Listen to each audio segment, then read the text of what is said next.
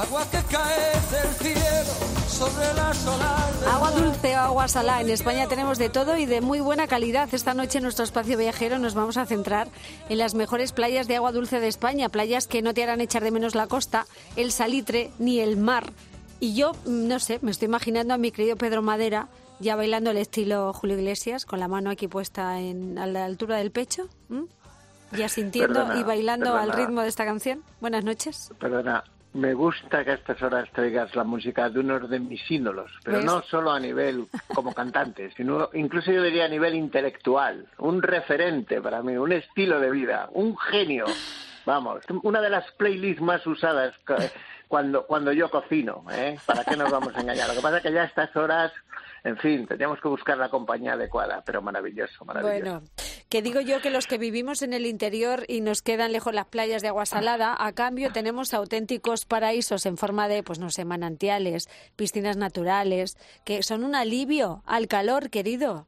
Hombre, es que el otro día, hace dos semanas, hace 14 días exactamente, cuando hablamos de las cascadas, empecé a, re- a- a- como mencioné Tordesillas y la playa esta fluvial que tienen del Duero, empecé a recibir direcciones de sitios para que yo fuera a darme un baño y tal. Claro, yo me empecé a ver cómo anda mi colección de bañadores. Sabes que la renové hace tres, dos meses casi, pero voy a tomarlo como un referente y voy a comprarme más bañadores porque creo que este verano va a ser eh, muy de chapuzón de río. Pues sí, Eh, así que nos vamos a zambullir hoy en las mejores playas de agua dulce de España para que el verano Bueno. sea un poquito más leve. Pues sí, porque si tú te vas a las arenas de San Pedro en Ávila, seguro que hay algún vecino me encuentro. Seguro ¿eh? que me encuentro a alguien. Yo a Arenas de San Pedro he ido muchas veces bajando por el puerto del Pico, pasando el castillo de Montbeltrán. Cuando era pequeño iba a ver allí las cuevas de- del Águila con el colegio y ahora es un sitio de referente. Hasta me encanta bajar desde, desde el puerto del Pico siguiendo el- la calzada romana hasta el río Arenal y ahí tenemos unas pozas muy parecidas a las de Gredos, pero con un poco más de, temperatura, porque es la vertiente sur de Gredos y es un sitio que me encanta. Eh, estamos en Arenas de San Pedro, estamos en Ávila, estamos en la vertiente sur de Gredos, como te decía, y ahí hay unas, lo que llaman pozas, porque llamarlo charcas es un poquito como más, como de baja el nivel, ¿no? Bueno, sí. Hay unas muy prof- unas profundas para adultos y unas muy pequeñitas, unas más pequeñas para niños, donde siempre hay que vigilarlos.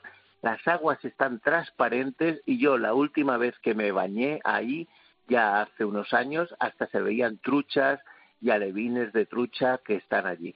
Hay algunos trampolines, hay merenderos, hay duchas para darnos una duchita y luego a casa de la suegra en perfecto estado de revista. En fin, las labores propias de un buen merendero. Muy bien. En verano, pues como siempre, en el mes de agosto todos esos pueblos se llenan de, de- de- de visitantes, pero a- ahora todavía el agua viene fría, fresquita, y no hay tanta gente y es perfecto para darnos un primer Bueno, y perfecto para pasar el día en familia, ¿eh? es un plan estupendo. eh, también, también para niños, pero repito, son zonas donde no hay socorristas y donde los niños hay que Cuidadito. controlarlos. Sí, sí, sí. Lo sí. mismo sucede en un sitio con mucha más temperatura, pero que se ha convertido en un sitio muy, muy, muy de moda en, en toda Europa. Sabemos que el Caminito del Rey, ese sendero, ese trekking que ahora hay que reservar y pagar y tal, y- pero gracias, está condicionado. Me parece una, una, una idea estupenda en la zona de los pantanos del interior de Málaga. Estamos en el Caminito del Rey, que todos sabemos que es un lugar de referencia en- para el mundo del trekking, gracias a que fue declarado uno de los 10 mejores trekking de Europa por National Geographic y es un sitio único. Ahora hay que reservar para hacer la caminata, hay que pagar una pequeña cuota que me parece estupendo porque Ujú. aquí todo el mundo lo cuida todo mucho más. Sí. Pasarelas, puentes, eh, puentes eh, hechos con cable, todo muy seguro, todo muy controlado, un lugar estupendo. Estamos en Ardales, en Málaga, y ahí hay una playa eh, por, la, por la entrada sur, creo que es, ahora mismo no me oriento del todo, que se llama Playa de los Ardales. Un sitio estupendo para darse un baño, para secarse, ducharse luego, e ir a, a tomar pues un buen arrocito o un buen bocata y, y disfrutar de las playas del Chorro y esta del Caminito Qué del bien. Rey, que es única. Hay que tener mucho cuidado con los niños, porque son zonas muy transitadas que no tienen mucha corriente, pero sí son, hay veces hay zonas muy arenosas y eso, y siempre lo, lo- lo recomiendo con mucho cuidado. Además hay una zona de barbacoas que en verano suelen estar limitadas y prohibidas, hay fuentes, hay mesas para un merendero, me parece un sitio único, de verdad, fantástico. Es que en Málaga, en Granada, en Córdoba, bueno, en, en muchas zonas de Andalucía hay playas muy bonitas. Bueno, es que gracias a la red que hay de pantanos, ahí hay unos espacios, unos humedales tremendos. Mira, otro que me encanta y además es un punto que en coche, cuando lo ves, te impresiona y, y la prueba está en que han tenido que hacer miradores, ahora están muy bien acondicionados para verles, es el pantano de Iznájar. Cuando se juntan Málaga, Granada y Córdoba, pues ahí hay una masa de agua que es eh, el, el pantano de Iznájar y con más concretamente la playa de Valdearenas, que ya con el nombre lo dice todo. Sí, Esos sí, días de calor de 40 grados, tú ves un sitio donde te puedes bañar y qué gusto y renín da darte un baño, bajar y darte un baño y volver y seguir el veste- eh, Me parece fantástico. grande, ¿eh? Ya. grande. Y además, en el entorno del pantano de Iznájar se ha convertido un poco en un referente de turismo activo. Hay saltos de parapente, hay deportes acuáticos e incluso pesca, pesca sin muerte. Un lugar único para darnos un baño, para disfrutar. Y luego, además, es que ahí, cuando hace calor, te prometo que hace mucho Mucho calor. calor, ¿eh? sí. Y es un sitio estupendo, pero el agua estupenda. Bueno. ¿Y qué te voy a contar a ti de mis sitios favoritos, de las lagunas de Ruidera? que suben, bajan, pero es que ahí Albacete y Ciudad Real tiene un oasis de agua dulce Sí. Que, que, que son casi el corazón de la mancha. Pues es que sabes qué pasa, que como no te lo esperas, y va muchísima gente. La pena y es eso, que lo conoce está- tanta gente que está un poco masificado. ¿eh? Bueno, sí, pero está masificado, digo lo de siempre, los fines de semana y julio y agosto. Eso es. El resto, El resto por ejemplo, para mí el mejor momento para visitarlo, que es la primavera, los meses de mayo, cuando ha llovido bastante, que el cereal empieza a encañar, que con esos, cuando cambian de un poco de color, son como alfombras gigantescas de colores así amarillento verdosos, estupendos, me parece un paisaje único. Lo es. Y luego además, lo que tú dices, es que sorprende, porque tú vas ahí eh, con la chicharrera encima, que eh, gracias a los olivos que hay ahora y al viñedo menos, y de pronto entras, ves esto y No la secuencia de, de- de lagunas es única. Y luego, eh, para que no se quejen mis amigos de Extremadura, pues hombre, ahí tienen un sitio que se llama La Garganta de los Infiernos, aunque trabajemos en la COPE, tenemos que ir ahí a hacer casi labor de, de, de, de- apostolado con ellos. Yo todo lo que esté en el Valle del Ger- Jerte, vamos, yo me apunto, ¿eh? Mira, este año la cosecha, la cosecha de cerezas no ha sido muy buena, por desgracia, por la sequía. Pero siempre va a haber un, buen- un sitio para darse un baño. Y además ya te lo he dicho, que en estas pozas a mí lo que me gusta es la sensación del post-baño, porque suelen ser aguas muy, muy frías, muy frías. Por ejemplo, en la zona de los pilones.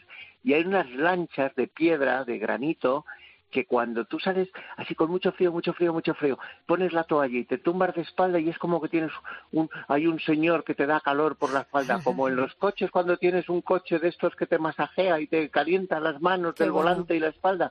Me parece único. Y al Valle de la gente que se lo une, Sí. sus frutas, sus verduras, los licores estos que hacen su kit de cereza y todo eso, me parece estupendo y es un- una opción genial, Tenemos muchas vamos. opciones, incluso en Madrid te puedes dar un buen chapuzón sin, sin tenerte que ir a la costa. En Madrid tenemos la carretera de los pantanos con el pantano de San Juan, Sí. que es un realmente es el río Alberche, es el río Alberche que cuando viene de, de Ávila, ahí se a 70 kilómetros de la capital por esa carretera tan de chapinería, como hemos conocido toda la vida por por la carretera de los pantanos, por donde íbamos al pueblo ahí con el coche de línea. bueno, el pantano y también la cantidad de piscinas naturales que tenemos, ¿eh?